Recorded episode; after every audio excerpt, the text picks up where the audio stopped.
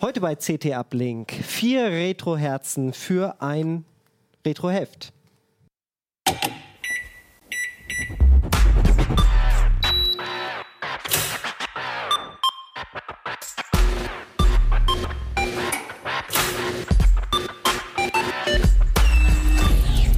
CT Uplink.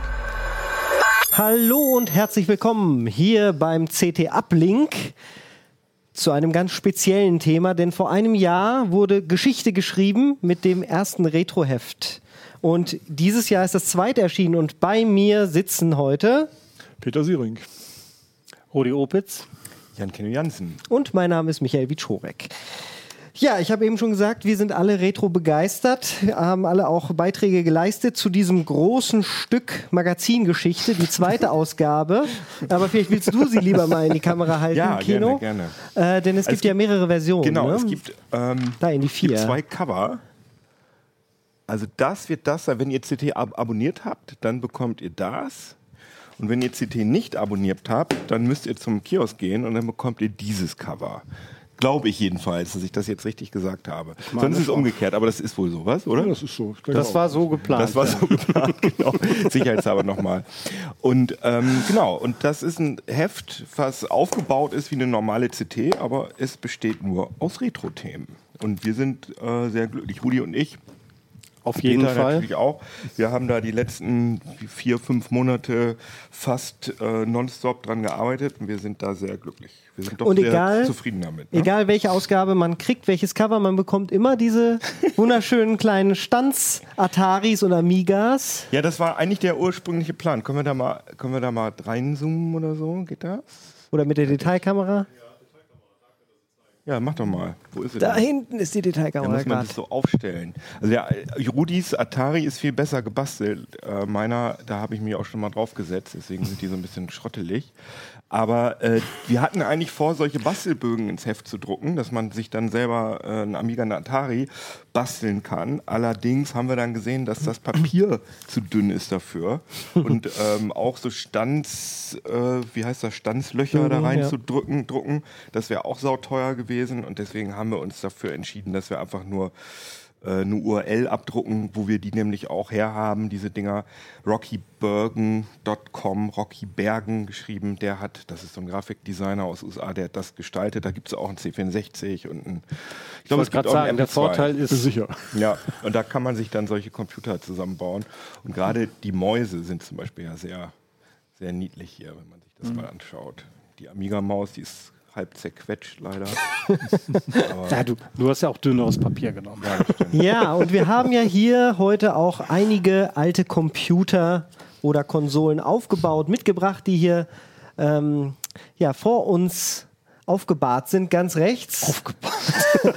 haben wir, Rudi, das hast du mitgebracht, ne? Das ist das Vectrex. Das ist das Vectrex. Das ist also eine Spielkonsole von 1982. Ja, Wir drehen das einmal Richtung und Totale. äh, die ist also wirklich ein Unikum, Noch das muss man sagen.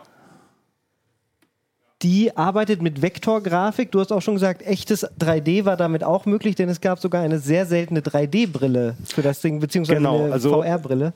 Man, man, man, muss ja wirklich, nicht ganz. man muss wirklich nochmal dazu sagen, äh, das Ding ist 82 auf den Markt gekommen und die Entwicklerfirma, also nicht die Firma, die es dann hinterher vertrieben ist, das war MB, Milton Bradley, äh, die wollten tatsächlich noch eine 3D-Brille. Und die hatten sie auch schon fertig entwickelt. Also es war eine echte Shutterbrille, die tatsächlich äh, linke und rechte Auge immer jeweils abdunkelte. Und das hatte auch noch ein Farbrad, denn das Gerät selbst äh, ist ein Schwarz-Weiß-Monitor. Und äh, was eben besonders ist, es ist eine echte Vektorgrafik und die Bildröhre, die da eingebaut ist, wird auch wie ein Oszilloskop vektorartig angesteuert. Mhm. Das heißt also, Zeilenflimmern kennt das Gerät gar nicht. Hier haben wir mal die 3D-Brille äh, hier im Heft. Wenn wir da In mal der einmal Detailkamera. die Detailkamera drauf halten können, kann man das erkennen. Da ist er, ja. Ich glaube, zeigst deinen jetzt aber Monitor auf dem. Kopf, ne? Ach Ich so, glaube, wir okay. müssen das schon Ah, ja. so machen. Ah, ja. So, fantastisch, das, das da ist, tut äh, sich was. Genau, diese Anzeige hier unten, genau. Und auch eine Besonderheit von dem System sind ja diese Folien, die man davor äh, legt, weil Genau. die dann noch so ein bisschen Grafiken dazugeben. Richtige farbige Grafik konnte es ja nicht, aber wenn ich hier nochmal auch Detailkamera, diese halbtransparenten, bunten Dinge haben so ein bisschen Flavor reingebracht. Also hier jetzt so eine Häuserdecke, weiß nicht, Spike, ob das in New Also für York die Leute, gespielt die hat. uns nur hören, das ist einfach nur so eine blaue Folie mit Ja. so einer. Wie so eine, wie man es kennt von diesen schlechten 3D-Brillen Also mit ist- Rot ja, und Blau. genau. Man muss jetzt dazu sagen, es ist wirklich so, das ist ein Kassettensystem.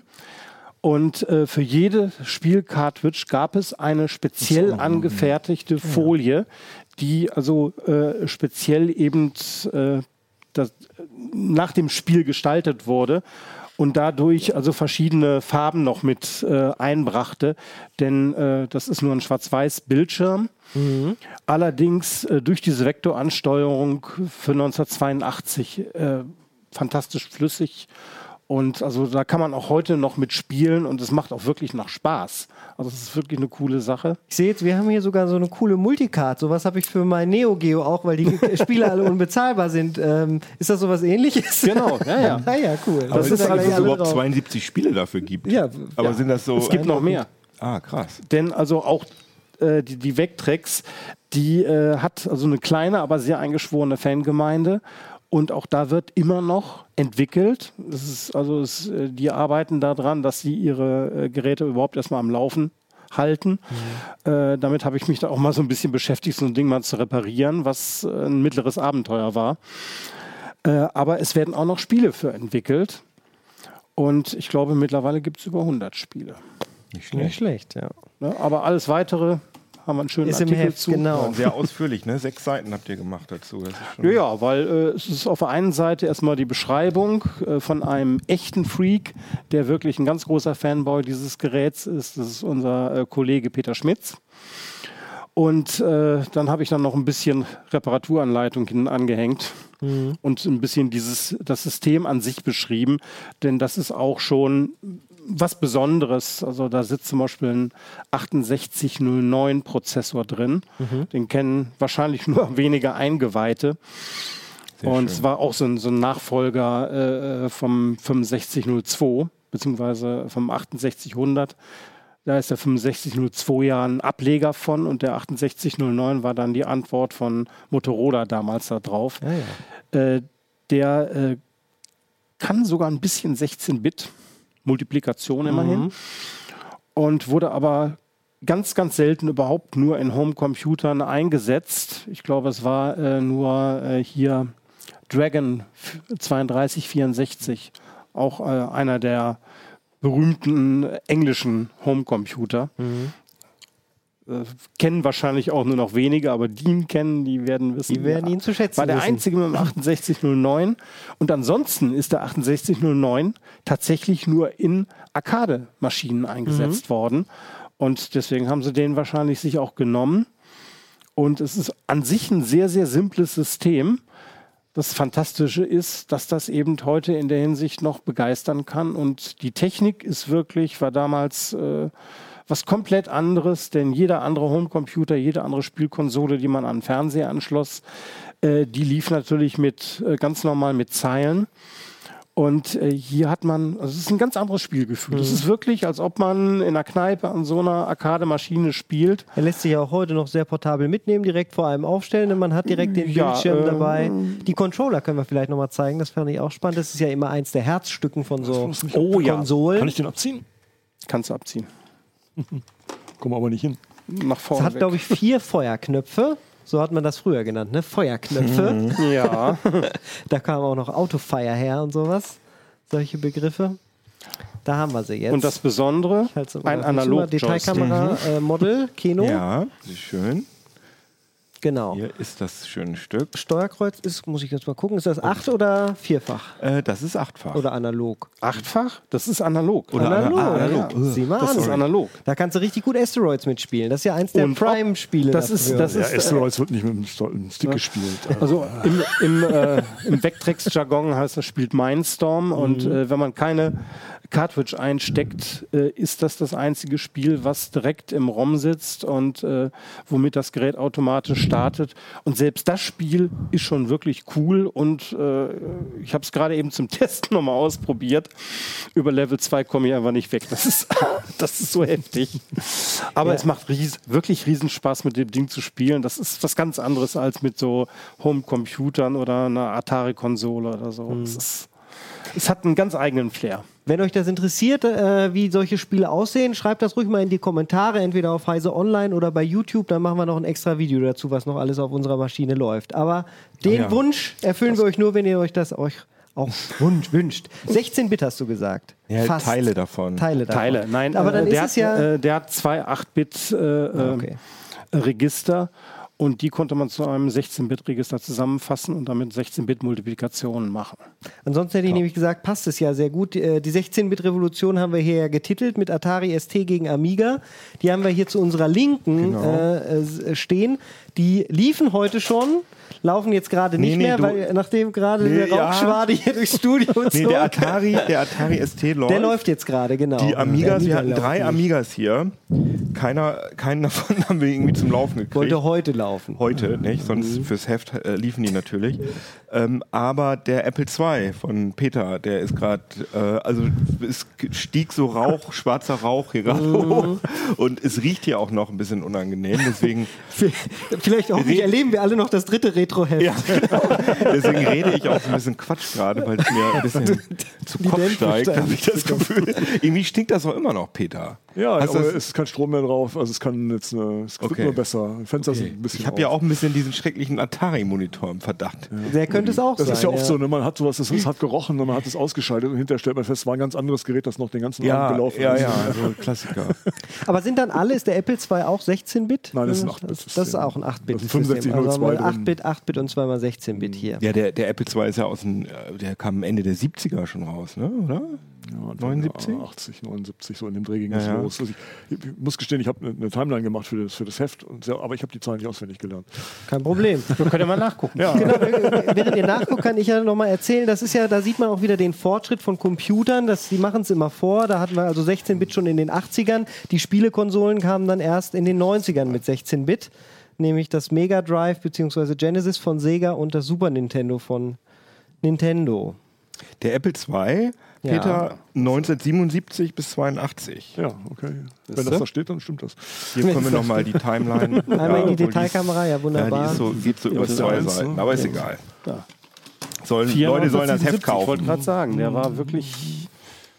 Ähm, von Ja, aber wenn wir, ähm, wir haben ja gesagt, gegen, Atari gegen Amiga, denn das war ja schon eine Rivalität, die der von Nintendo gegen Sega ja nichts nachsteht.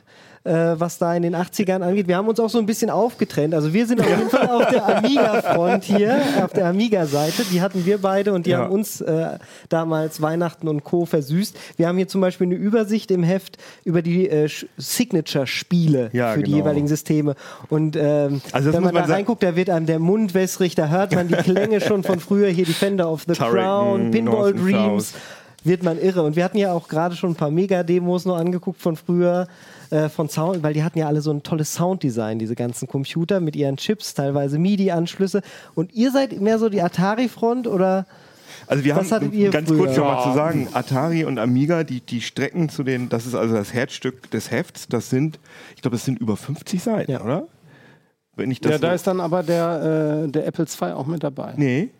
Oder äh, 40 auf jeden Fall. Wir haben auf jeden Fall sehr, sehr, sehr, sehr viele Seiten über ähm, Amiga und Atari und ähm, nee, das ist Seite 20. Geschichten drumherum Seite allen Dingen. 20 bis Seite 70. Aber ich meine, ein paar Anzeigen sind dazwischen, aber, aber das ist schon, schon dick. Ja, und äh, da gab es Rivalitäten. Obwohl, da gibt es ja unterschiedliche Auffassungen. Dass, äh, Da gibt der es Kollege unterschiedliche Stefan Auffassungen. Wischner sagt ja, es hat nie Rivalitäten gegeben, weil den Amiga fand die eh jeder scheiße. Nee, den fand jeder gut, da wo ich gewohnt habe.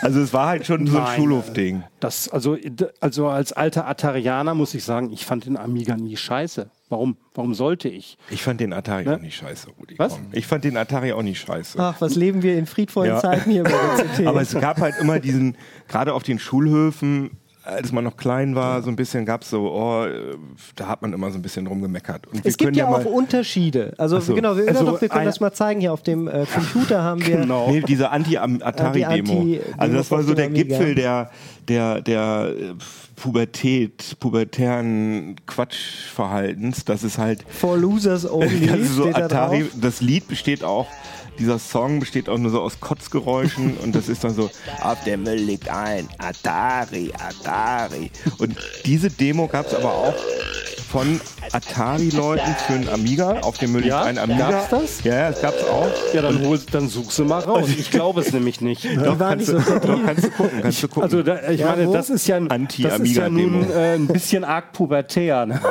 Also, Ja, wenn es auf dem Schulhof stattgefunden hat, dann hat das auch den richtigen Austragungsort. ja, ja, das äh, war wohl. Amiga Hass.mod. Aber ich, Also da ich gibt dachte, es das schon einiges. Fraktion. Also das ist hier der Amiga Hass-Song. Also, Und dann gab es auch noch so eine Anti-PC-Demo und es war halt, der, der, der Zeitpunkt war halt, das war eine sehr relativ kurze Zeit. Das war so neun, in den Ende der 80er bis, oder die, die Hochzeit von Atari ST und Amiga war ja erst, ich sag mal, Na? was, würdest du sagen? Neun, 88, 89, 88, Bitte? 87? 86. Ja, Aber die Hochzeit, als dann die wo die Software Dinger da günstig war, waren. wirklich, ja.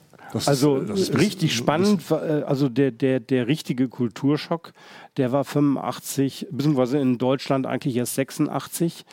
Und äh, da ging es wirklich los, denn man kannte eben die 8-Bit. Äh, Genau. Homecomputer, man kannte die ersten äh, IBM-PCs, äh, AT auch eben schon, aber äh, da gab es dann auch schon die ersten AT-Nachbauten, die man günstig kaufen konnte mit äh, eben einem Bernstein-Monitor und da konnte man dann Textverarbeitung drauf machen und DOS und das war es denn auch. Und äh, die 8-Bit-Leute, die mit ihren Homecomputern auch gespielt hatten und eben schon Farbe hatten, das an den Fernseher angeschlossen hatten, äh, die haben damit schon gespielt und gesagt, ja gut, äh, IBM-PC ist halt zum Arbeiten. Und ja, dann kam eigentlich erst Apple wieder und hat, äh, hat, äh, hat eine kleine Revolution Der Macintosh, losgetreten. Ja, aber der kam, also das ist schon irgendwie, das ist alles, man, man versucht das immer so abzugrenzen. Das ist, glaube ich, nicht so abgegrenzt gewesen. Also die 8-Bit-Computer, die haben 85 noch eine große Rolle gespielt. Ja, ja. Ähm, und auch, auch der Mac, der ist, der, die haben irgendwie 84 den ersten Mac rausgebracht, Ende 84 oder Anfang 85. dem berühmten und bis das Ding sozusagen ein Massenphänomen war, hat lange gedauert. Also lange waren eben noch wirklich alte Apple, alte C64, diese Geschichten haben eine Rolle ist gespielt. eine ganz andere Preiskategorie gewesen. Genau. Und, und, und der Atari ST, der hat ja, weiß ich nicht, noch 1990, 92 noch, noch, noch eine Rolle gespielt. Ich weiß, dass wir Ja, CT äh, noch Artikel dazu gemacht haben, Projekte und so weiter. Das ist also, weiß nicht, wann das aufgehört hat. Ja, damals Aber- war er natürlich dann sehr verbreitet. Nur bis, bis dato äh, gab es halt, äh, also als erster Versuch war ja nun von Apple die Lisa.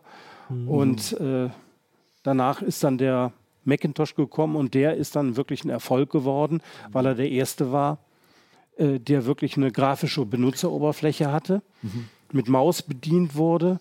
Und sowas ähnliches wie VisiVic Aber das war ja machte. alles Also schwarz-weiß. Ne? Man muss ja auch bedenken, dass die, die C64 Ja, was hast du denn Jünger- gegen Schwarz-Weiß? Nee, gar nichts, aber die das sind die C64 Amigarianer, die wollen immer Farbe Jetzt kommt er doch wieder an. ja, ja. Äh, die C64-Leute, die hatten ja schon ganz coole farbige Grafik. Ja, ja. Und ähm, für mich war das, also für mich war das der Quantensprung, als ich dann zum ersten Mal so Screenshots vom Atari ST und Amiga sah. Die hatten ja ähnliche Grafikfähigkeiten im, in, zumindest bei den Wobei Spielen. die schon stark unterschieden Nicht vom wirklich. Look her. Also da muss man wirklich sagen, äh, da hatte definitiv der Am äh, Amiga die Nase Ja, aber vorn. zum Beispiel um- Defender of the Crown, die ersten Spiele, die sahen gleich aus. Die, die, Weil die für waren- beide parallel entwickelt richtig, wurden, Ja, klar. aber die, zum Beispiel dieser 4096 Farbenmodus vom Amiga, dieser Ham-Modus, der wurde ja äh, gar nicht in Spielen verwendet. Sondern den das konntest du gar nicht in Spielen verwenden, den konntest du nur für Standbilder benutzen. Ja, genau. Also auf jeden Fall war das für mich der Quantensprung. Nicht die, die hochauflösende Grafik fand ich auch ganz cool, aber es war halt nur schwarz-weiß beim, beim Atari ST und beim äh, Macintosh. Aber diese, diese geile, fast für mich fotorealistische Grafik von, von äh, Defender of the Crown, sowas doch bei dir vielleicht auch. Ja, aber äh, vielleicht fangen wir nochmal die äh, Leser ein, die sich, die sich nicht, die nicht zu dieser Ja, Zeit ja, gelebt haben. Ähm, mal angenommen, man wollte jetzt äh, 1986 einen Computer kaufen, hatte dann die Auswahl zwischen einem Amiga 500 zwischen dem Atari ST. Der 500er kam erst 86, 87. Äh, wollte ich gerade sagen, Ja. 86 kam erst nur der Amiga 1000 und der war einfach Viel zu es teuer. Kam, kam darauf an, wie, wie viel Geld du hattest. Genau. Und äh, erst, erst war halt, äh, Atari war ja nun, äh, ne, also die ganze Story könnt ihr im Heft Also wir sagen mal nachlesen. 88. Muss man wir sagen mal wirklich Einfach, okay, 88. sagen wir mal wegen 88. Äh, aber äh, nee, ich wollte nur sagen, die, äh, der Atari war der erste, der äh, dieses, dieses Macintosh-Gefühl äh, in, in bezahlbarem Maße auf den Markt brachte. Also man hatte auch einen richtigen Schwarz-Weiß-Monitor, wie er da steht, äh, den, äh, den Joey eben schon zur Weißblut gebracht hat, weil, Weil er, nämlich der 71, ja. allererste Monitor war, der mit 70 Hertz Bildwechselfrequenz arbeitete. Das heißt, man konnte, das war der erste Monitor, das konnte kein IBM-PC, das konnte auch der Macintosh nicht. Alle waren mit 50 oder 60 Hertz am Flimmern. Und das war der erste, womit man richtig arbeiten konnte, ohne äh, nach einer äh, Stunde Kop- Kopfschmerzen Ja. zu kriegen. Und das war das Besondere und eben der Preis. Und dann kam wenige Monate später halt der äh, erstmal der Amiga 1000 und der hatte natürlich was ganz anderes zu bieten. Der hatte gesagt, okay, wir haben hier kein, äh, keine 70 Hertz, dafür können wir Farbe, wir können Video, wir haben Spezialchips für, Für Sound. äh, einen Sound, den habt ihr von Homecomputern jedenfalls noch nie gehört. Äh, und also der hat wirklich eine ganze Menge Multimedia. Das war das erste Mal, wo man wirklich Multimedia mitmachen konnte. Ne, wo man ein Videosignal äh, von der Videokamera einspielen konnte und der konnte sich direkt, äh, der konnte direkt dann darauf zum Beispiel Titel erzeugen oder sowas. weil Dadurch er war er dann ja auch so beliebt hatte. bei Videoproducern zum Beispiel. Genau. Wurde zum Beispiel auch im Fernsehen durchaus benutzt. Und ähm, der Apple, wer hat sich jetzt ein Apple gekauft zu der Zeit noch? Leute mit zu viel Geld, ne? Zu viel Geld.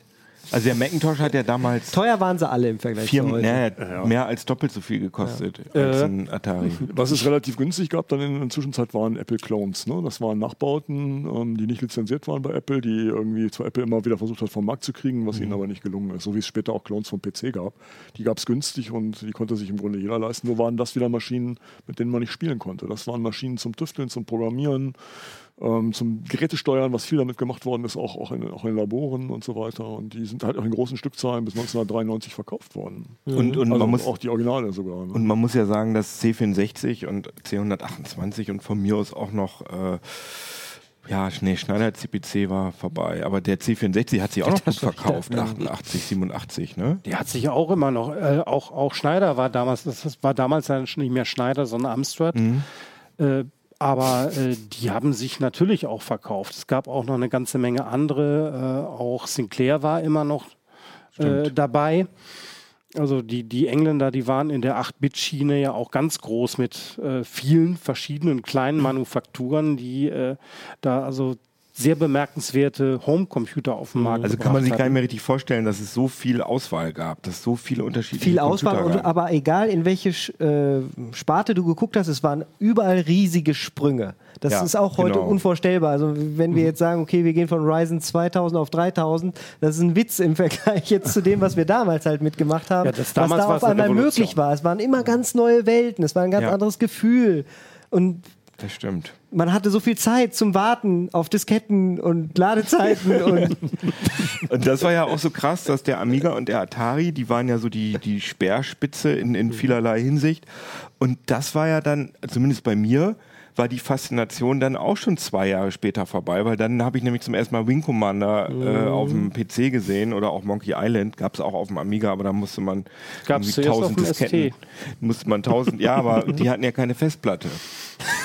Was? Ja, es hatte niemand, für ein ST hatte damals fast niemand eine Festplatte. Wenigsten, Für ein ja. Amiga gab es auch Du hast doch keinen ST gehabt. Ich habe schnell eine Festplatte gehabt. Was ich mich gerade spontan frage, wie war das denn auf dem Atari mit dem Raubkopieren? Ich weiß, auf dem Amiga war das ein ganz großes Thema. Es gab fast nichts, wenn man hier mal kurz die, äh, das ist ja deine Privatsammlung hier. Aber nee, das sind alles, guck mal, das sind mit alles X- Originale. Alles mit X-Copy noch kurz vor der Sendung kopiert. Guck mal hier, können wir einmal die Detailkamera hier drauf haben? Ja, das ich sind kann mich alles da an Originale. Satz. Gab es das so äh, verbreitet bei, in der Atari-Szene auch? Da äh, hatte ich keine Erfahrung. natürlich. Ja, gab es Aber auch. sicher. Wobei, also äh, sowohl beim Atari als auch beim Amiga gab es also sehr viele Leute, die. Oh, äh, äh, wirklich auch äh, selbst anfingen zu programmieren. Denn äh, für die Systeme gab es äh, erstmals eine richtige Auswahl verschiedener Programmiersprachen. Äh, es hatte einen sehr leistungsfähigen, damals einen sehr leistungsfähigen Prozessor, den 68000er von Motorola. Und der war wirklich was ganz anderes. Es, es war wirklich der acht, Schritt 8-Bit zu 16-Bit. Das war wie damals, äh, wo man noch so das alte Röhrenfernsehen kannte. Und dann kam plötzlich HD und, äh, äh, und äh, Full HD Displays. Da, wurde, da, da flimmerte nichts mehr. Dieser Die Sprung- Geometrie hat zum ersten Mal gestimmt von die allen Geometrie Bildern. hat gestimmt, genau. Und ungefähr so, äh, so war dieser Kulturschock, als plötzlich diese 16-Bitter mit modernen Betriebssystemen, das gehört auch dazu, äh, auf den Markt kamen. Und die boten plötzlich ganz andere äh, Möglichkeiten an. Man konnte richtig endlich mal ernsthaft damit arbeiten. Man konnte da äh, Textverarbeitung machen, man konnte Desktop-Publishing machen, man konnte Cut machen. Und zwar ernsthaft. Ne, so, dass man da wirklich auch hinterher was rauskriegte. Man konnte, wie gesagt, Videobearbeitung machen. Da war der Amiga halt eben stark. Der Atari, der zog ein, weil er ähm, äh, eingebaute äh, MIDI-Schnittstellen hatte. Das war ein genialer Schachzug damals. Und äh, viele, viele berühmte Musikproduzenten und, und Musiker damals, die haben den Atari ST im Studio eingesetzt. Machen sie ja Äh, zum Teil heute noch. Also mit allen Geräten fast werden heutzutage noch Musikstücke äh, realisiert heute und nachgemacht. mehr, mehr, äh, mit dem Gameboy wird auch noch Musik gemacht. Ja, heute ist es hauptsächlich bei Apple. Ich muss übrigens einmal betonen, das ist nicht meine Diskettenbox, Ja, ja. sondern von unserem Autoren Markus Will. Nicht, dass der traurig ist. Der ist ein Riesensammler und der. Der hat dieses die wunderschöne ganzen- Originalbox ja, mitgebracht. Ja, wollte ich nur noch mal sagen. Danke, Markus. ähm, äh, um, um, zum Thema Raubkopien. Ja. Äh, da gibt es äh, gerade beim Atari ST auch Sicherheitskopien. Geschichte. Ja, Schwarzkopien. die, die wurden, das waren Sicherheitskopien, die weitergegeben wurden. Okay. Nur äh, oft äh, gab es ja verschiedene Firmen, die im Grunde genommen ein ähnliches Softwarepaket angeboten hatte. Und äh, bekannt ist eben die Geschichte äh, von GFA Basics. Sagt euch das was noch? Das war damals äh, eine Entwicklung von einem sehr, sehr leistungsfähigen Basic. Normalerweise kennt man Basic, dass man da irgendwie einen Spaghetti-Code programmiert und dann äh, 10, Print so und so, 20, ach nee, da muss man eine Zeile einbauen, dann wird da 15, 17 und so äh, programmierte man dann irgendwie erstmal ein bisschen rum. Und äh, das GFA Basic war berühmt. Erstmal gab es keine Zeilennummern mehr. Zweitens zwang es zum strukturierten Programmieren. Also es war schon eher wie Pascal ungefähr. Und es war sauschnell. Man konnte da richtig was mitmachen. Es gab dann auch später einen Compiler dazu. Und kurze Zeit später kam dann noch ein konkurrierendes Basic, das nannte sich Omicron Basic. Dieses Basic war auch sauschnell, hatte zwar noch dann Zeilennummern, aber war ungefähr ähnlich leistungsfähig wie das GFA Basic. Nur das GFA Basic verbreitete sich viel schneller, weil es einfach auf Diskette kam. Die Diskette konnte man kopieren. Während das Omicron Basic, das kam erstmal auf einer Cartridge. Die konnte man nicht kopieren. Das war gleichzeitig ein schöner Kopierschutz. Und damals war das Omicron Basic auch relativ teuer. Das heißt, die Leute hatten kein Geld. Es waren äh, dann auch, die haben dann ihr ganzes Taschengeld für die Hardware ausgegeben, hatten kein Geld mehr für die Software, wollten aber durchaus auch selbst programmieren oder programmieren lernen. Ja, dann haben sie halt das GFA Basic genommen, weil sie das von ihrem Schulfreund kriegten. Und da ist dann später erst Atari, hat da quasi eingegriffen, hat Omicron, hat das von Omicron lizenziert und hat das als Zugabe zu der Hardware mitgeliefert, beziehungsweise die, die früher schon Atari ST kaufen, die konnten das dann für ganz kleines Geld kaufen und zwar nur noch auf Diskette und kopierbar. Ah, ja. Das war der Trick dabei. Und das gilt auch für viele Spiele. Viele Spiele sind deswegen berühmt geworden, weil sie von Hand zu Hand gingen. Klar. So lief das. Ja, so lief das damals. Und äh, gut, die haben dann auch ein bisschen was davon verkauft, aber hätten sie alle die, die das gespielt hätten, hätten die alle äh, damals das Geld bezahlt, äh, dann wären die Firmen unglaublich reich geworden. Aber umge zum Teil auch so, umgekehrt, aber ja. hätten sie, gäbe es diese äh, Raubkopierszene nicht, hätte das niemals so eine weit große Verbreitung gefunden. Ja, das ist Weil ja, Das ist also, das ist also so, eine, so eine Schere, die auseinandergeht, beziehungsweise Und die Cracker-Szene, die Demo-Szene, das ist ja auch oft eine Sache, die verzahnt ist. Die war ja riesig groß beim Commodore schon mit dem 64er, beim Amiga. Das war allgemein, man konnte, das waren alles noch PC-Systeme, die waren offen.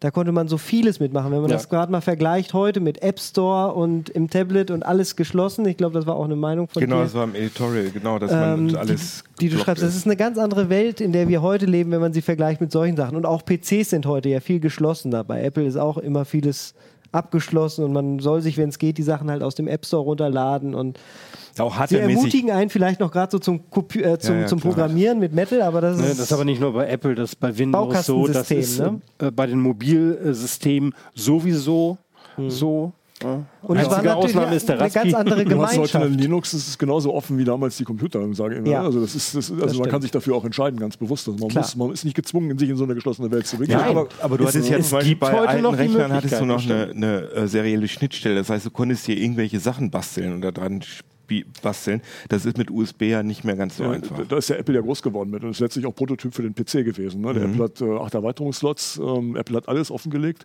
Ähm, der Apple II Plus ähm, war ja komplett aus diskreten Bauelementen gebaut, das heißt kein Custom Chip drauf. Mhm. Das heißt, die, die Taiwanesen äh, konnten es einfach nachbauen. Ja. Ja, und entsprechend schnell ging das auch. Ne? Offengelegte technische Dokumentation. Das hat Apple dann ja immer mal wieder korrigiert und hat äh, ganz Apple ist ja eine ganz andere Ganz- Richtung gegangen. Ganz Ja, geschlossen. ja. Also inzwischen hatten sie ja auch die Mac-Plattform mal wieder geöffnet. Es gab ja eine Zeit lang auch PowerPC-basierte Mac-Clones. Mhm. Da sind sie aber auch ganz schnell wieder von weggegangen. Ne? Und das war dann letztendlich der Siegeszug des PCs, dass der so offen gewesen ist. Die ne? haben das abgeguckt Vergleich, beim ja. Apple II. Das ist relativ klar, dass das so gelaufen ist. Mhm. Ne? Wobei sie es, wenn man es vergleicht, deutlich schlechter gemacht haben dann in, in dem IBM-PC, weil wir erinnern uns alle noch an IAQ-Probleme und äh, irgendwelche blöden Jumper, die man stecken musste. Mhm. Und, und äh, Upper Konflikte. Memory und, und Genau, und- Enhanced und äh, EMM und Diese. Probleme hatte der Apple-Designer ursprünglich schon gelöst. Die Karten, die konnte man einfach reinstecken, ohne da Plug and. Play. Das war nahezu Plug and Play, ja. Ich fand sowieso, ja, jetzt laufen nicht alle Maschinen, die wir gerade hier haben, aber insgesamt war das noch alles ein relativ, also es ist schnell aufgebaut. Strom rein vom Monitor, Strom rein vom, da ist ja oft der Rechner direkt in der Tastatur drin. Man braucht nur noch die Maus an den seriellen Port oder sowas anstellen oder an die COM-Ports. Ja, dann hat meistens man's. musste man erst noch das Netzteil anschließen und dann musste man die, Die Netzteile sind Verkabelung auch teilweise so Fernseher groß legen. wie- Also ganz, Einfach wie ein PC Detailkammer. heutzutage. Also das Amiga-Netzteil, was ich hier vom Amiga 500, das ist äh, ja, das ist so groß. Wie groß ist denn das? So groß wie die Diskettenbox ungefähr. Äh, 10 man, muss da, 15. man muss natürlich dazu sagen, äh, würde man das heute bauen, wäre es so klein. Genau. Weil äh, damals waren das noch altgediente Netzteile. Heute haben wir alle Schaltnetzteile, die, äh, die schaffen die gleiche Leistung äh, in der Größe und sind dann auch noch ener energetisch noch wesentlich besser. Also das ist, das ist halt eine Zeitfrage. Es ist ja sicherlich auch gar nicht so einfach gewesen, die ganze Hardware zum Laufen zu kriegen heutzutage. Wie war das denn bei dir mit dem Apple II? Wo hast du die heutzutage noch herbekommen? Ja, ich habe leider wie viele Leute damals den Apple II vertauscht, damit ich mir einen PC kaufen konnte. Also man hat ja immer so mal immer versucht, sich, sich sozusagen in Zahlung gegeben. hochzutauschen. ja, und dann hat man wieder ein bisschen was dazugelegt. Ähm, also dem alten Apple habe ich irgendwann mal AD gesagt und ähm, als wir jetzt das Heft vorbereitet haben, wollte ich über das Thema schreiben und dann ist es wichtig, so ein Gerät in der Hand zu haben. Und dann habe ich Ja. angefangen, Kleinanzeigenportale abzuklappern und alte Apple zu kaufen. Das Schönste war eigentlich eine Erfahrung, dass eine Schule einen Keller leer gemacht hat. Die hatten irgendwie umgebaut, hatten die alten Apple da gefunden, haben gesagt, das Zeug verkaufen wir und kaufen für die Sammlung neues Material von dem Geld, was wir erlösen. Und dann habe ich ein paar kaputte gekauft. Das fand ich ganz schön und dann eben auch geschaut. Und ist das der, der hier so stinkt?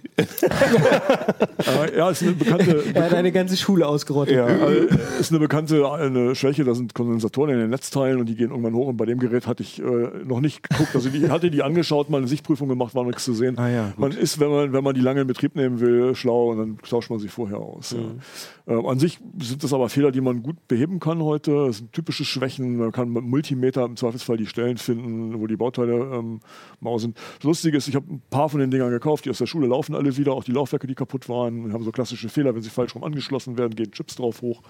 Ähm, das erste Gerät, was ich hier in Hannover schnell gekauft habe, für viel Geld, das läuft noch heute nicht. Ich habe den Fehler bis jetzt nicht gefunden. Nun bin ich allerdings auch, also mein Background ist jetzt nicht der Elektronikbastler, sondern ich habe das so jetzt äh, als Autodidakt im Nachgang erforscht.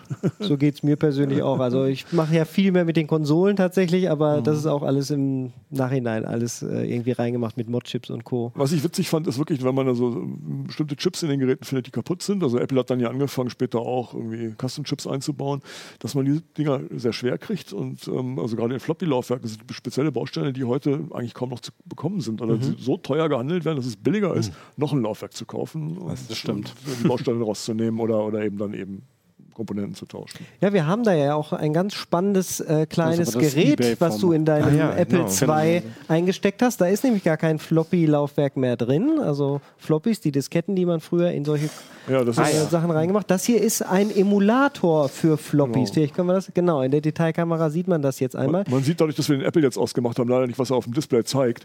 Da ist eine SD-Karte drin, darauf kann man ähm, eins zu eins Abbilder von Apple-Disketten drauf ablegen und dann kann man per Knopfdruck ähm, wechseln zwischen verschiedenen, da passen dann hunderte von Disketten auf so eine SD-Karte. Das Tolle an dem Gerät ist, es hat ein Amerikaner entwickelt und ich glaube, es ist ein, so ein Freizeitprojekt gewesen, hat es inzwischen, bietet es als Produkt an. Es läuft auch am Mac, das kann man für den Apple II und für den Mac benutzen. Ähm, man muss die Firmware aktualisieren, das ist ein unterschiedliche Firmware da drauf und das ist recht komfortabel. Und das Schöne ist, man kann Daten, die man auf dem Apple II hat, auf die Weise auch nochmal auf dem PC retten. Weil das Diskettenformat, was der Apple II verwendet, das hat sich damals ähm, Steve Wozniak selber ausgedacht. Also das ist ganz technisch interessant, wie er das gelöst hat, aber dadurch kann man diese Disketten in kein anderes Laufwerk stecken und lesen. Ja. Und dann schließt du den Floppy-Emu und das Diskettenlaufwerk gleichzeitig Kann die, ein. man kann die gleichzeitig, das ist, verhält sich wie ein Floppy-Laufwerk, man kann die parallel, also der Controller kann immer zwei davon bedienen. Unter bestimmten Umständen kann man die auch in so einer Kette hintereinander legen.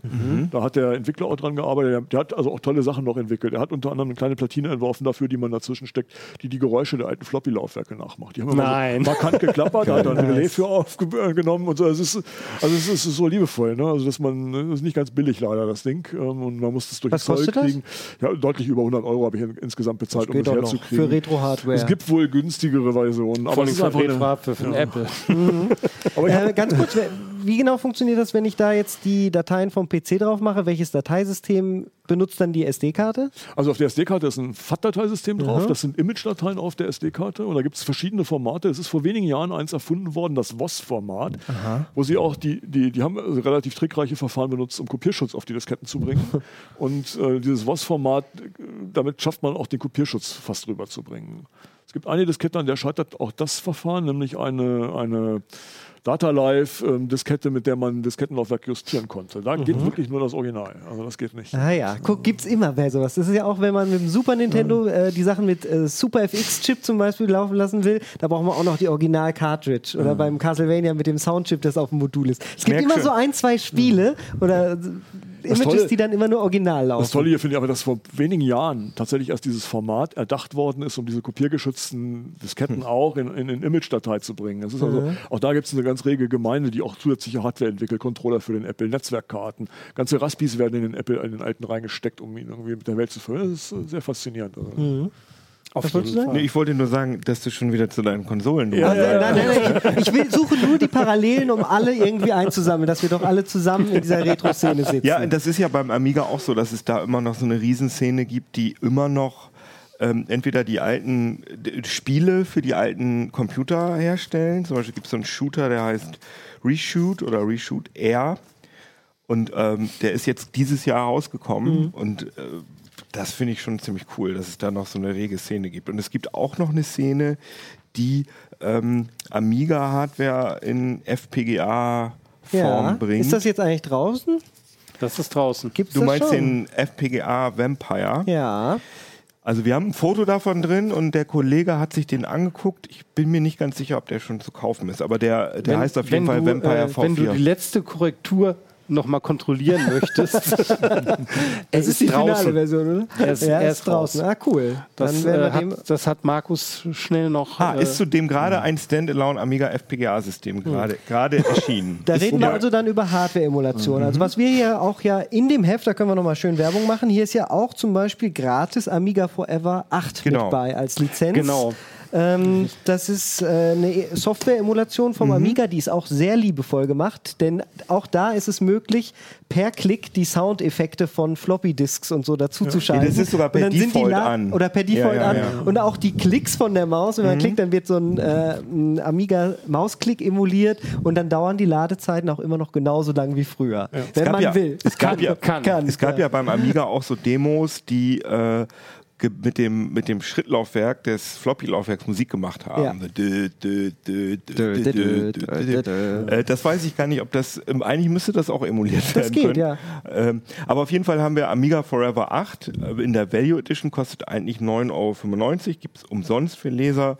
Äh, Ist so eine URL im Heft, da kann man dann, ähm, die, wenn man auf die URL geht, dann kann man einfach Mhm. seine Mailadresse angeben und dann kriegt man einen Key und kann das Ding runterladen. Man sollte dazu sagen, das ist ähm, einfach der Offenheit wegen, das ist ja ein aktives Projekt, das wird oft aktualisiert und es gibt alle ein, zwei Jahre meistens ein Update, was man dann per Upgrade auch noch mitlaufen kann. Also es ist auf jeden Fall nützlich. Cloanto diese heißt die, Lizenz die italienische. Firma Genau. und die hat uns das zur Verfügung gestellt, weil sie natürlich hofft, dass die Leute angefixt werden mit der neuen 95-Version, vielleicht auf eine teurere umsteigen. Das Tolle daran ist, ähm, ich weiß gar nicht, wie das beim Atari ist, aber beim Amiga sind die ROMs, die man, also die, die Firmware sozusagen, die, die äh, das BIOS. BIOS, genau, äh, das heißt Kickstart beim Amiga. Mhm. Und das ist immer noch ähm, Copyright geschützt. Das Ja. heißt, das muss man, wenn man einen Amiga-Emulator benutzen will, muss man sich das auf irgendwelchen shady Seiten runterladen, illegal. Aber bei diesem Amiga Forever, äh, was da bei uns im Heft dabei ist, da sind zumindest die ROMs für Amiga 500 und Amiga 2000 Standardmäßig sind dabei. äh, also 1.2, Kickstart 1.2 und 1.3 sind dabei. Äh, für die, in den teureren Edition kann man dann auch noch Amiga 4000 und so die neueren Geschichten mit äh, äh, kriegen. Aber die sind auf jeden Fall dabei, das ist cool. Und wenn man dann Amiga Forever einmal startet, muss man, kann man aber per Doppelklick die vor ähm, installierte Software starten. Also Mhm. die Workbench, also diese grafische Benutzeroberfläche, ein paar Spiele sind dabei. Das ist alles ziemlich cool. Die Emulation funktioniert insgesamt schon sehr gut. Auf jeden Allerdings Fall, ja. ist Amiga-Emulation nicht perfekt. Auch heutzutage immer noch nicht. Muss man auch dazu Ah, sagen. ich finde, da hat sich in den letzten Jahren aber echt viel getan. Also gerade weil die Rechner so leistungsfähig geworden sind, dass sie sozusagen ganz viel Power in, in eigentlich unwichtige Dinge stecken Mhm, Gerade die. Sound-Emulation ist ja, ja. eine wichtige Geschichte. Und was ich krass finde, was ich bei der Recherche zu dem Artikel gesehen habe, dass es den, es gibt jetzt einen Scripted Amiga Emulator, das ist im Browser lauffähig. Ich habe in deinem Artikel gesehen, gibt es für den Apple II auch. Mhm. Aber bei dem Amiga, da ist natürlich noch mehr Power dahinter. Oder braucht man, und das läuft sogar, äh, das lief sogar auf meinem Android-Smartphone. Also dass ich im HTML5, also im Browser, in HTML5 eine Amiga-Emulation mache, die gut funktioniert. Naja. Auf der anderen cool. Seite, wenn du jetzt wirklich die, äh, die Leistungsfähigkeit der damaligen Maschinen, auch, auch der 16-Bit-Maschinen, man darf nicht vergessen, äh, die arbeiteten damals äh, mit äh, Taktfrequenzen von 8 Ja, oder ja. später in den 90er Jahren mit 16 äh, Megahertz.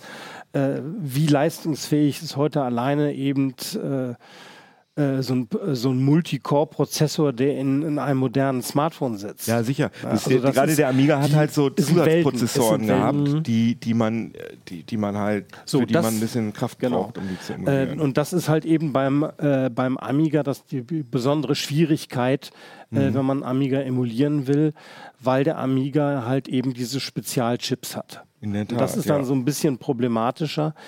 Äh, ich wollte nur sagen, wir haben ja einige verschiedene äh, Rechner in äh, unserem Retroheft äh, äh, beschrieben. Mhm. Äh, du hast zum Beispiel auch eben einen Artikel gemacht über Emulatoren für einen äh, Apple äh, II. von Apple II. Mhm. Genauso haben wir einen eigenen Artikel äh, für Amiga-Emulatoren, für Atari-Emulatoren natürlich.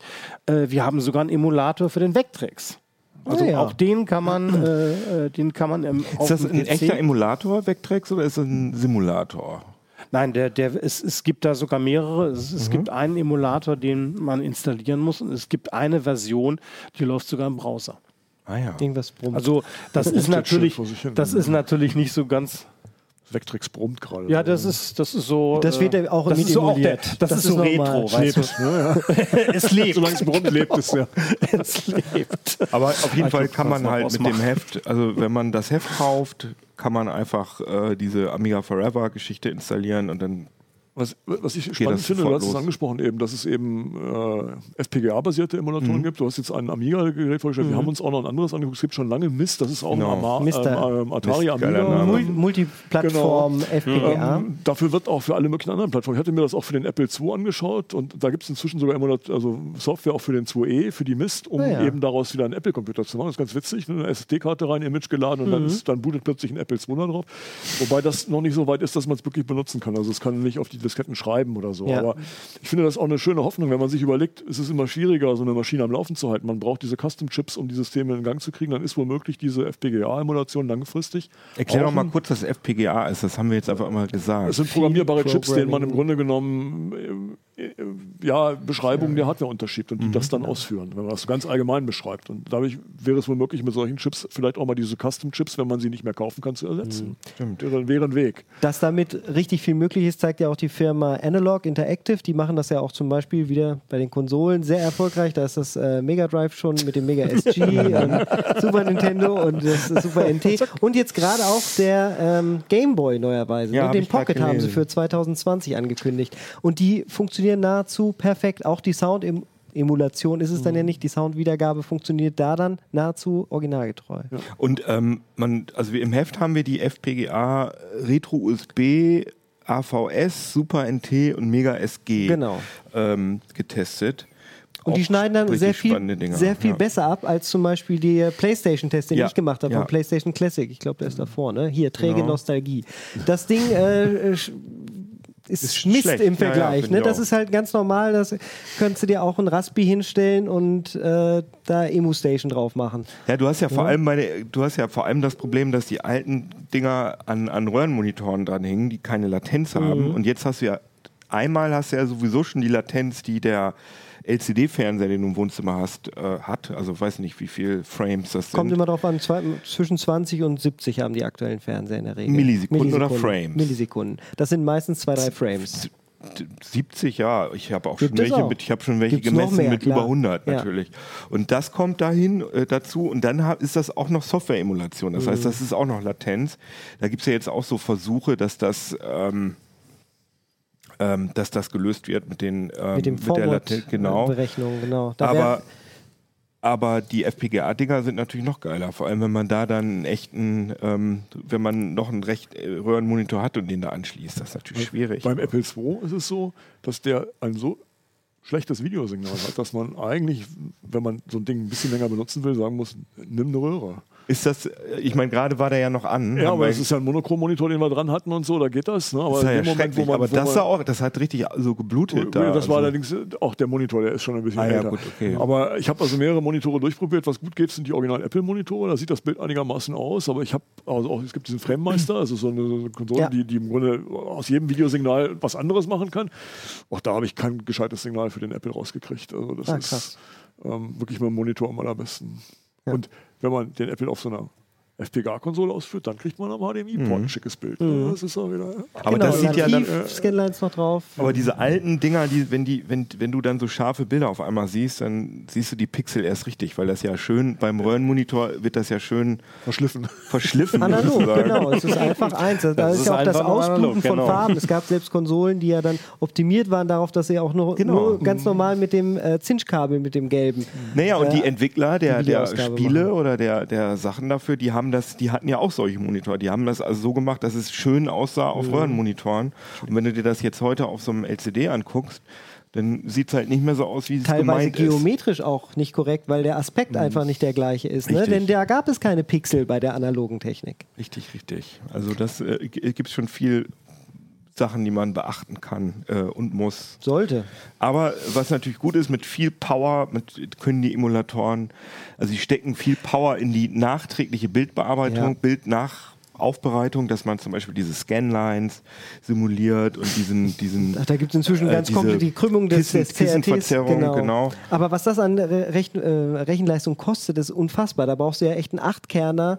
äh, eigentlich in, in, doch zum Teil die aktuellen Sachen, die Doch, gibt es die Filter. Die, da brauchst du eine krasse äh, Grafikkarte von Nvidia, die die Sachen dann, die Shader dazu rechnet. Das ist aber, wenn ich eine irre. Spielekonsole und ein richtig perfektes Bild möchte und nicht, wenn ich einen Ja. alten Computer habe. Ja, Klar, ja, ne, Ja, ne, tut's ein das ist- lahmer Rechner mit dem Browser, ne? Und die Filter, Nicht, dass jetzt der Eindruck entsteht, man Nein, braucht nein. hier standardellen PC. es, es ging jetzt um diese Shader-Filter, Ja, ja. die man noch dazuschalten kann in der aktuellen Retro-Arc-Version. Ja. Die brauchen Nein, wirklich aber, einen ganz äh, was du da PC. hauptsächlich brauchst, ist eben ein, äh, äh, ein halbwegs leistungsfähiger Signalprozessor, der auf eben solche Signalverarbeitung spezialisiert ist. Nee, wir reden jetzt von das- Softwareemulation an, Softwareemulation. an Ach, die- Ja, wenn du aktuellen das, Rechnern. äh, das, Das auf einem. Prozessor Ja. emulieren willst, hast du ein Problem. Ja, Ja, genau. genau. Äh, Also äh, DSPs sind da äh, aber heute normalerweise das Mittel der Mal Wahl, wenn man sowas haben will. Ja, jetzt haben wir gar nicht über die DDR-Computer gesprochen. Die Das sind ja auch noch im so Heft, die sollen doch Wir können ja noch mal einmal, wir können das ja noch schöne mal so Bild grob, kannst du zeigen, wo, Ja, du so genau. viel Geld für bezahlt hast. Also wir können ja einmal so ganz grob durchs Heft gehen. Ich finde ja auch die Geschichte von Peter super, wo er Hardware-Hort im Harz, da hat er einen passionierten Computersammler besucht mit völlig absurden Ich Geschichten. weiß gar nicht, wo er anfangen soll. zum Beispiel so Softwarekassetten ja von schön Quelle. Die, die Spiele heißen querbeet. Sprungbereit, Pillen schlucken und mein Lieblingstitel ist Abschießen. Haben wir hier noch mal, können wir mal Mehr einmal Detail? Detailkamera. Das ist hier von Quelle Soft. Äh, hier, Abschießen, wenn ihr das hoffentlich sehen könnt. Das sind Kassettenhüllen, die wir fotografiert haben. Ne? Das Herrlich. ist ganz herrlich. Ja. Wir haben ein Interview mit John Romero, der Doom, den Doom-Erfinder. Wir haben jetzt die ganzen Amiga und so Strecken. Wir haben Sammler besucht, zwei Stück. Es gibt einmal einen Ratgeber für, wie man Genau. sammelt äh, und dann natürlich noch der Besuch bei jemandem, der schon viel gesammelt Genau. hat. Da waren wir gerade. Ja. Da waren wir gerade. Und ähm, die haben wir noch 500 Jahre Science-Fiction-Filme, auch ein Riesenartikel. Sehr interessant. Wir haben 50 Jahre Internet. Wir haben die Geschichte der Textverarbeitung, auch super interessant. Und Andreas Stiller, der Die Legende? alte CT-Held, der hat ähm, sich die Bordcomputer der Apollo-Mondmission angeguckt. Äh, und da ein, ich, wie viele Seiten hat der? Zwölf oder so? Hat er sich also im Detail diesen Apollo Guidance Computer angeguckt. Ich verstehe den nicht, den Artikel, muss ich sagen. Oh. Deswegen steht da auch CT Hardcore an. Aber ich glaube, der ist aber auf jeden Sehr Fall, der Anfang war sehr interessant. Und wir haben noch einen Schwerpunkt über Computer in der DDR. Mal, ist das hier ein Competition Hier mit dem wunderschönen Foto vom Bundesarchiv, wenn ich das noch mal einmal zeigen darf. Ja. Das ist, ist jetzt nachbearbeitet, dass wir diese Computer eingefärbt haben. Für die Leute, die uns nur hören. Das ist ein Foto von der, von der Leipziger Delegation beim Festumzug zum Berliner 750-Jahre-Jubiläum im, im Jahr 1987. Und da ziehen so äh, junge Frauen auf so Bollerwagen Robotron-Computer hinter ihnen her. Wunderschön. Also wunderschönes Bild. Und witzig war, dass in der DDR eigentlich so eine ganz ähnliche Computerszene war wie im Westen, nur mit komplett anderen Geräten, von denen wir im Westen noch nie gehört haben. Ähm, relativ komplett anders. Sie, Ja. sie, war, sie waren selbst gebaut, ja. also das ist doch aber ein Competition Nee, Aber, die, aber die Technik. Nee, das die stammte denn dann doch wieder aus ist dem neu. Westen. Ne?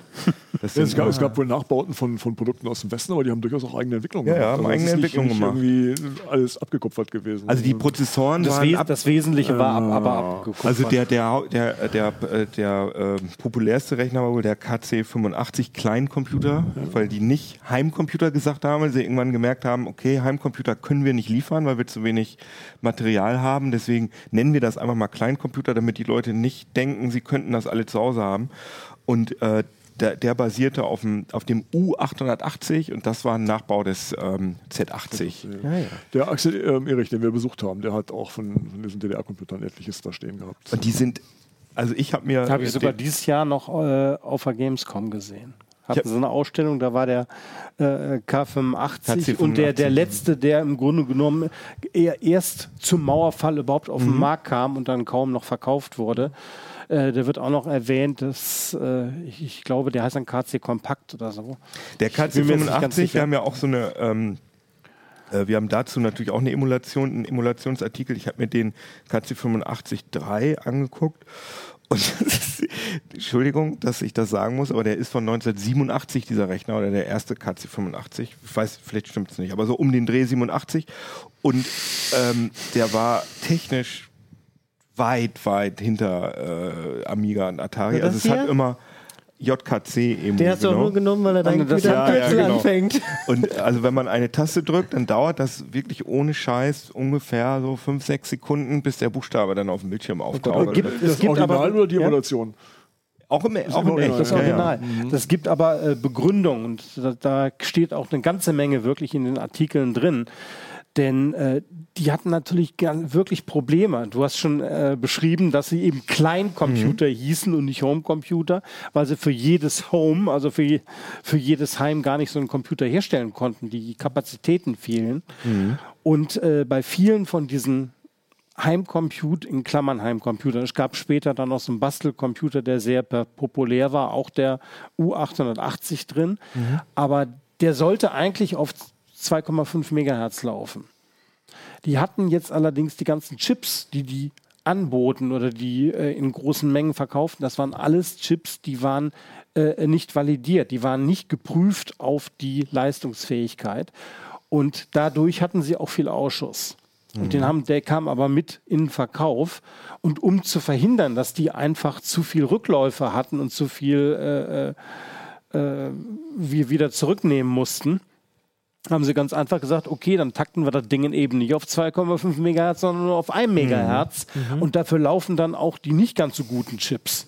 Mhm. Was ich auch total spannend finde, wir haben äh, ein Interview, also die ganze Strecke hat der René Meyer gemacht aus, aus Leipzig. Der ist ein richtiger Experte auf dem Gebiet, hat jetzt auch gerade ein kleines Buch rausgebracht über Computer in der DDR. Das ist kostenlos bei der Bundeszentrale für politische, nicht Landeszentrale für politische Bildung Sachsen, soweit ich weiß, zu haben.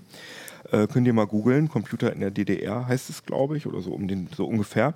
Und äh, der hat auch ein Interview gemacht mit Werner Denstedt und Werner Domschke, das sind die Entwickler des KC85 und hat die gefragt, wo denn das Basic herkommt. Und dann haben die ganz klar und offen gesagt, ja, den, das haben wir in einer Zeitschrift gefunden und haben das dann benutzt. Haben wir ein bisschen angepasst. Also den Basic Inter er hat gesagt, der Basic Interpreter wurde in einer Veröffentlichung einer Zeitschrift gefunden und an die aktuelle Anwendung angepasst und geringfügig weiterentwickelt entwickelt.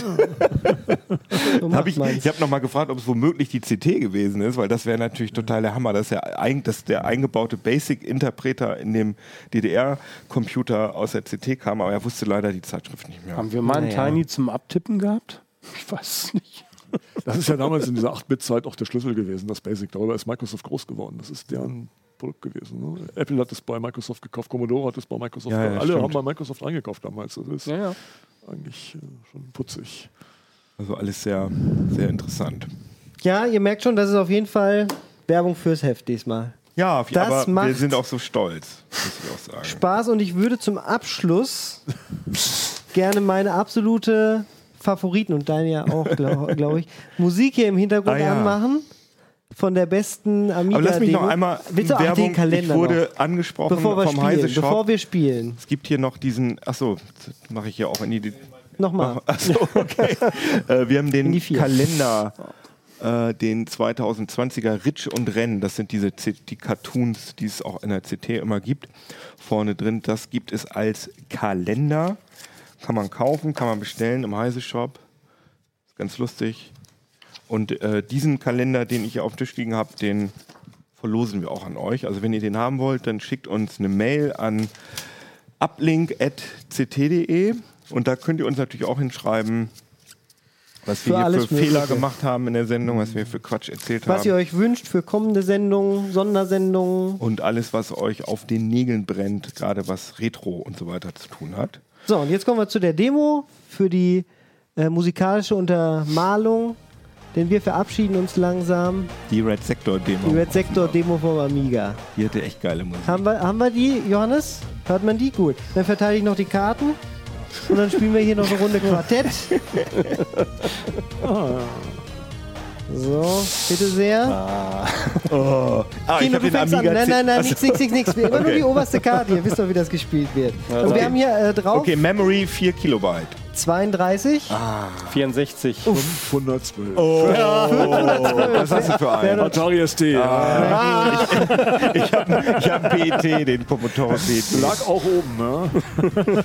Das Quartett übrigens, also das ist ein anderes Quartett, aber das gute Quartett, was ich rausgefunden habe, kriegt ihr übrigens bei der äh, wie heißt das? Zeig ihm doch nicht seine Karten.